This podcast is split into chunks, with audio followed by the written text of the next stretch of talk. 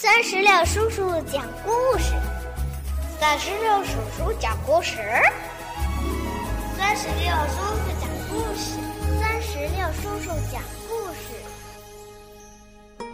嗨，我亲爱的小石榴籽儿们，你们好吗？欢迎收听酸石榴叔叔讲故事。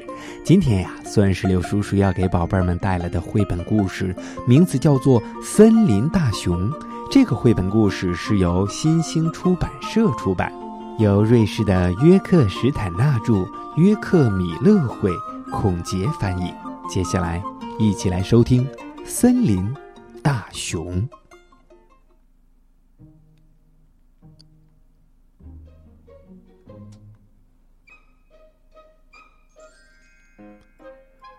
树木开始凋零。大雁纷纷结伴向南飞去。大熊觉得身上凉飕飕的，又累又困，好像快要下雪了。大熊一边想，一边踩着沙沙作响的落叶，朝他最喜爱的洞穴走去。他在温暖的洞穴里舒舒服服的躺下。没多久，就进入了梦乡。没错，熊是需要冬眠的。洞穴外，风呼啸着穿过森林，开始下雨了。一天早上，树上积满了厚厚的白雪，冬天真的来了。但这一切，熟睡中的大熊一点儿也不知道。忽然有一天，人类来到了森林里，他们带着图纸和工具，把周围的树全部砍掉，一棵又一棵，一棵又一棵。大卡车载着一群大汉开进这片荒野。他们借助起重机等各种机器，在森林中间建起了一座工厂。地面冻得比石头还硬，连重型挖掘机也没法深挖下去。春天来了，在深深的洞穴里沉睡了一天的大熊终于醒了，睡了那么久。想要起身，还真不容易呀！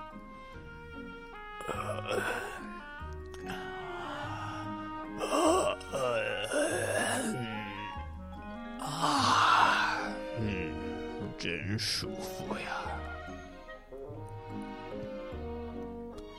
大熊连打了好几个哈欠，缓缓的往洞口爬去。强烈的光线刺得他睁不开眼睛，他心里纳闷儿，揉了揉眼睛，难道我还在做梦吗？啊！天哪，怎么回事儿？现在，他终于看清了。整座森林消失了，他吃惊的打量着眼前的工厂，半天没回过神儿来。正在这时，工厂管理员跑了过来，他大声的嚷嚷道：“喂喂喂，说你呢，快去干活！”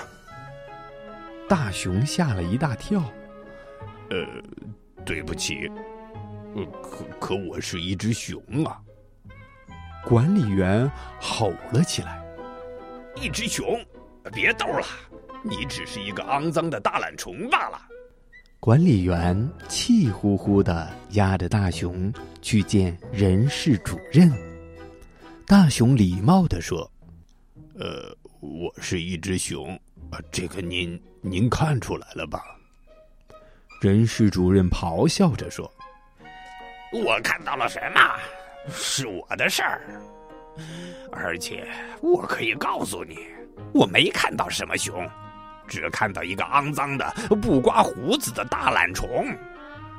说着，人事主任把大熊带到了副厂长那儿。副厂长已经听说了大熊的事儿，他简直怒不可遏。当大熊走进办公室时，副厂长正坐在办公桌旁和厂长通电话。副厂长说：“呃，我们这儿有个懒惰的工人，太不像话了。他居然说自己是熊，一只不折不扣的熊。呃，我知道您的时间十分宝贵，厂长先生。可是这个不刮胡子的大懒虫，您必须亲自见见。”厂长抽出一点时间，打量了大熊一下。他没有尖叫，也没有咆哮。只是从报纸后面抬头看了一眼，说了句：“肮脏的家伙。”他用的词是“家伙”，为的是避免重复别人说过的懒虫。带他去见董事长，董事长已经知道了，正等着见他呢。董事长是厂长里权力最大、赚钱最多的人。办公室当然也是最大的，可他却总是无事可做，无聊的很。董事长静静的听着大雄讲述自己的经历，他有大把时间，很乐意有这种消遣。董事长听完说：“哦，这么说，原来您是一只熊啊。”大熊听完，舒了一口气：“呃呃，终于遇到了一个能了解我的人。呃，这个嘛，我们还得再研究研究。如果您真的是熊，那就证明给我看吧。呃，证明？对，因为真正的熊只有动物园和马戏团里才有。”为了证明自己说的有道理，董事长带着大熊去了附近的城市里，那儿有一个动物园。车子开了很久，大熊坐的好难受啊。可是，当动物园里的熊看见大熊从车里出来时，全都使劲儿的摇头。他们说。呃，不可能，他才不是熊呢！真正的熊不会坐在车里，而应该像我们一样待在笼子里面。一只年迈的熊说：“呃，也可能待在熊圈里，因为我曾经就在熊圈里生活了好多年。”大熊听完，怒吼着说：“呃不，我是熊，一只真正的熊。”董事长听完笑了：“ 你可真是固执啊！好吧，那我们就去看看，到底谁说的对。附近的大城市里有个马戏团，我们去那儿吧。”于是他们又上路了。大家都知道马戏团的熊特别聪明。他们会好多把戏，都是跟人学的。马戏团的熊盯着大熊看了好一阵子，才开口说道：“呃，他看着像熊，呃，但不可能是真正的熊。真正的熊是不会坐在观众席上，而应该像我们一样在台上表演，会跳舞吗？你？”大熊伤心的说：“呃呃，不会。”最小的那个熊叫了起来：“哎，你们看嘛，他连跳舞都不会，他就是个穿着毛皮大衣、不刮胡子的大懒虫。”其他的熊听了，都笑了起来，董事长也笑了。大熊心里难过极了，充满了恐惧和无助。在长长的回程路上，大熊一直在想：我心里很明白，我就是一只熊。可为什么别人都不相信呢？大熊只好回到工厂里，有人给他拿来了工作服，他就换上了；有人命令他刮胡子，他也照做了。大熊像其他工人一样去打卡上班，有人给他在机器前指了个位置，他就站了过去。管理员向大熊交代他该做的事情，尽管一句话也没听懂，大熊还是一个劲儿的点头。他茫然的站在巨大的操作台前，而其他工人看上去似乎都很清楚该做什么。大熊偷偷的扫视了一下四周，他想看看其他人怎么操作那些按钮。这时，工厂管理员又过来巡查了。大熊不知所措的按下了面前的一个按钮，却什么动静都没有。管理员冲着大熊嚷了起来：“喂，说你呢？你到底想不想干活呀？”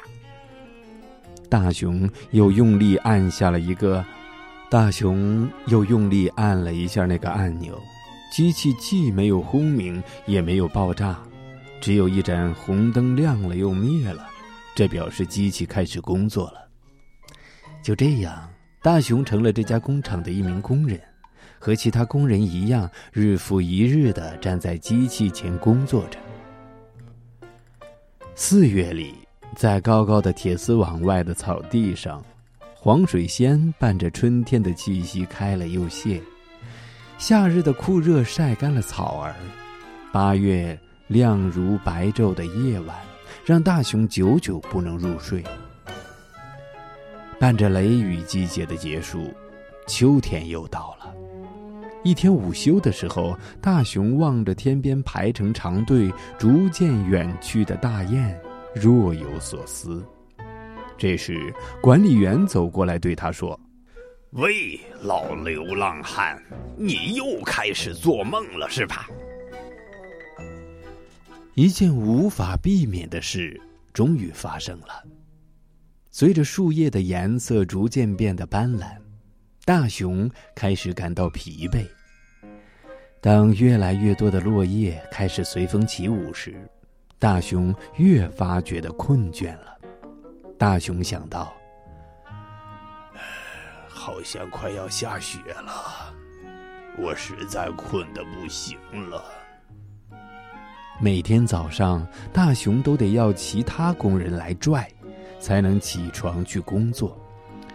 他还经常不知不觉地趴在操作台上睡着了。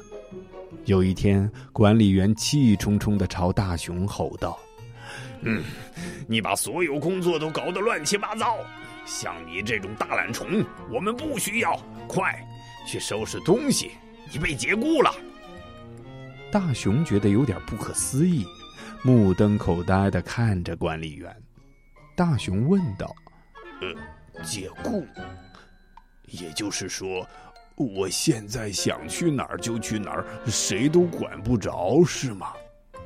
你最好马上离开。”管理员又开始咆哮：“永远都不要让我再看见你，听懂了吗？”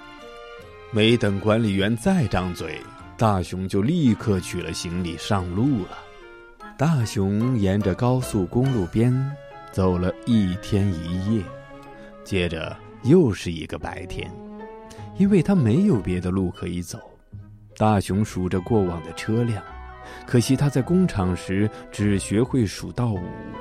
慢慢的，雪越来越大，大熊也放弃了数数游戏。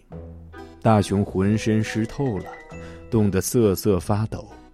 黄昏来临时，他终于找到了附近唯一的一家旅馆。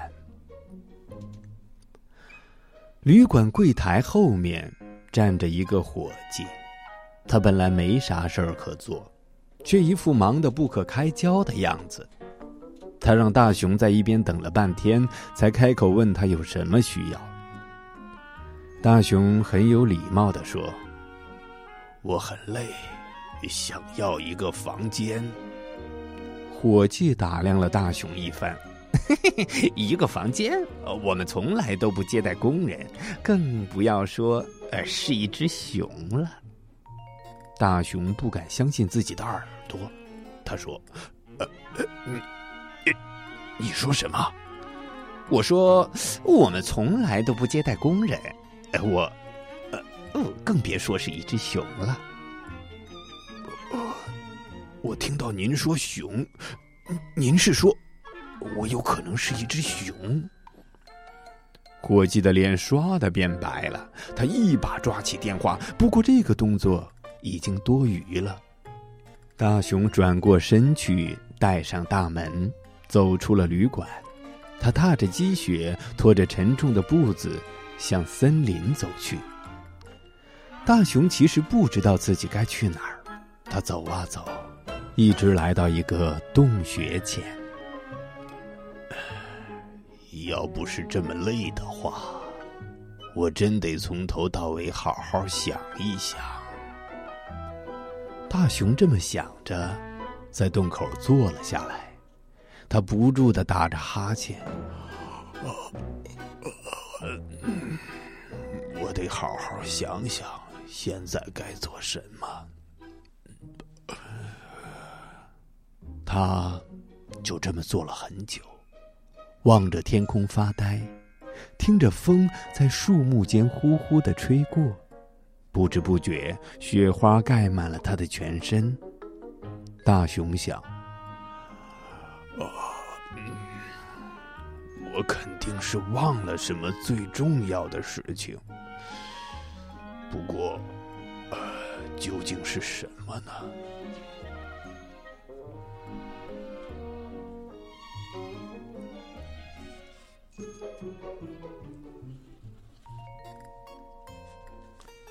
宝贝儿，到这里，绘本故事《森林大熊》就全部讲完了。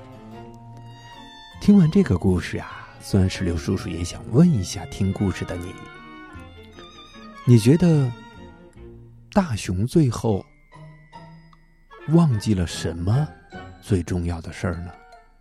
如果你知道的话，就赶紧让爸爸妈妈在我们故事页面下方的留言区来给酸石榴叔叔留言吧。好了，宝贝儿，我们今天的绘本故事就讲到这儿了。